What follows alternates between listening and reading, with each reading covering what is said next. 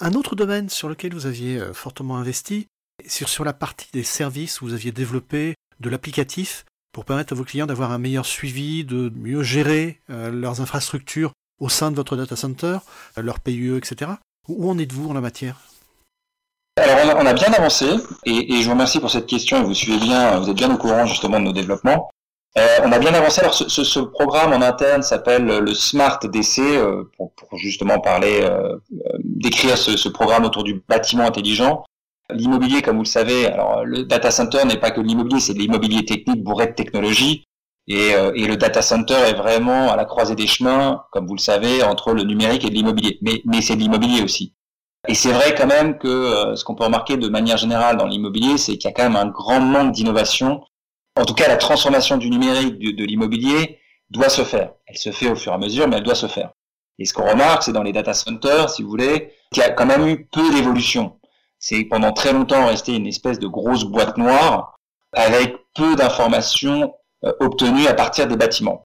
Et donc nous on est parti de, je vous l'avais expliqué à l'époque, je pense, c'est qu'on s'est dit, en fait, euh, si, on, si, on, si on utilise de manière intelligente ce bâtiment, en, le bourrant de capteurs, si vous voulez, euh, à différents endroits, on peut obtenir différentes données. Et si on arrive à ces données à les rendre intelligibles, ça peut nous nous aider à être plus efficients au niveau opérationnel et puis aussi aider nos clients à mieux comprendre ce qui se passe dans le data center.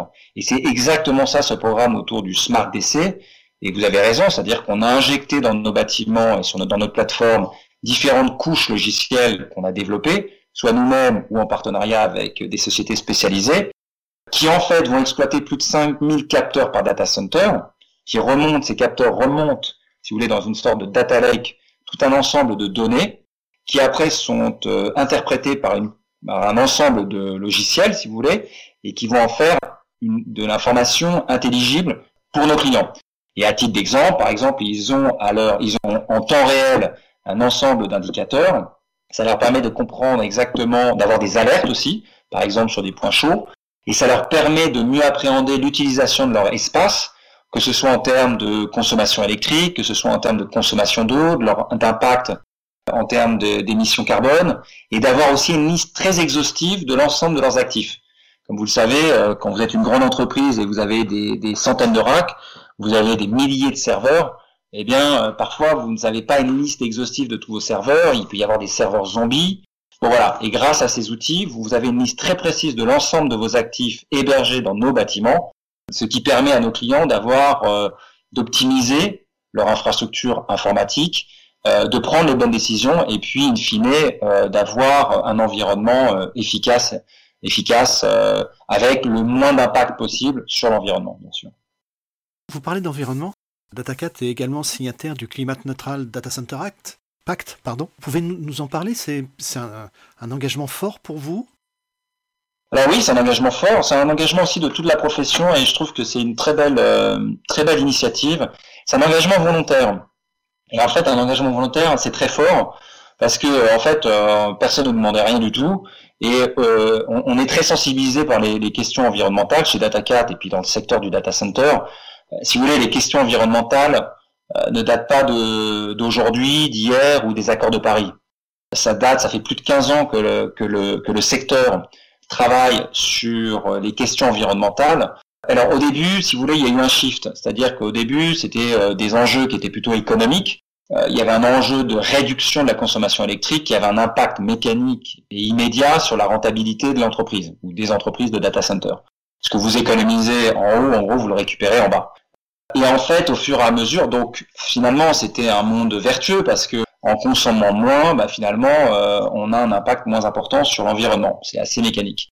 Et puis après, il y a eu, un, quand je dis un chiffre, c'est-à-dire que ça a évolué vers une vraie responsabilité, si vous voulez, des opérateurs de data center, comme Data 4, où, euh, si vous voulez, malgré tous les efforts qui ont été faits, et vous avez vu, j'en veux pour preuve, vous avez vu certainement Yves, euh, ce que l'étude faite par, euh, par Science qui a, qui a montré que sur les dix dernières années, à peu près de 2010 à 2018, même si le nombre de serveurs avait augmenté de, manière exponentielle de, plus de 600% ou, 500 ou 600%, enfin les, chiffres sont astronomiques, la consommation électrique des data centers n'avait augmenté que de 6%. Donc on parle de 6% versus 600%.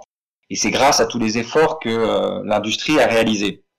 Mais malgré ces efforts qui ont été faits, malgré le fait que les data centers ne représentent que 14% des émissions de, gaz à effet de serre du numérique, pour nous, si vous voulez, c'est un processus continu et on va aller plus loin, que ce soit en termes d'innovation, euh, que ce soit au niveau euh, de l'exploitation.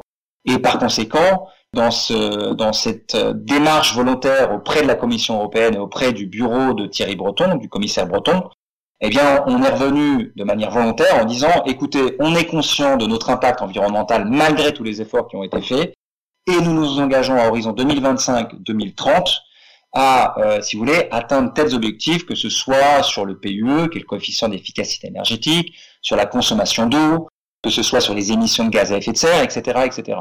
Et on s'engage. Et tous les ans, on va revoir les indicateurs qu'on a définis avec les commissions et on verra le chemin parcouru. Voilà. Et, au niveau de Data4, ça fait complètement du sens parce que nous, nous chez, chez Data4, on a un programme au niveau du développement durable qui qu'on va annoncer euh, très prochainement et qui est très ambitieux et euh, qui travaille à la fois sur l'environnement, mais pas que, sur le social, euh, sur l'impact sociétal des data centers, de nos data centers, les impacts économiques. Et bien sûr, notre objectif, si vous voulez, c'est d'avoir d'être le plus frugal, je dirais, possible et euh, d'avoir l'impact le, plus faible avec, je finirai là-dessus, avec euh, une approche au niveau du cycle de vie du data center, et c'est important, c'est-à-dire on travaille sur le design, c'est-à-dire la conception, la construction, l'exploitation et la fin de vie des équipements.